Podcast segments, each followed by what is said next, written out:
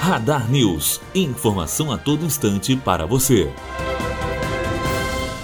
Luzia, o fóssil humano mais antigo das Américas, pode ter resistido às chamas que destruíram o Museu Nacional no último domingo. Um bombeiro do quartel central, que trabalha no rescaldo do incêndio, disse ter encontrado anteontem fragmentos de um crânio no espaço onde a peça estava guardada. A arqueóloga Cláudia Rodrigues, uma das diretoras do museu, preferiu ser prudente e afirmou que serão necessárias análises técnicas intensas para fazer a confirmação. Andresa Vac, aluna do segundo ano de jornalismo, direto para a Rádio Unifoa.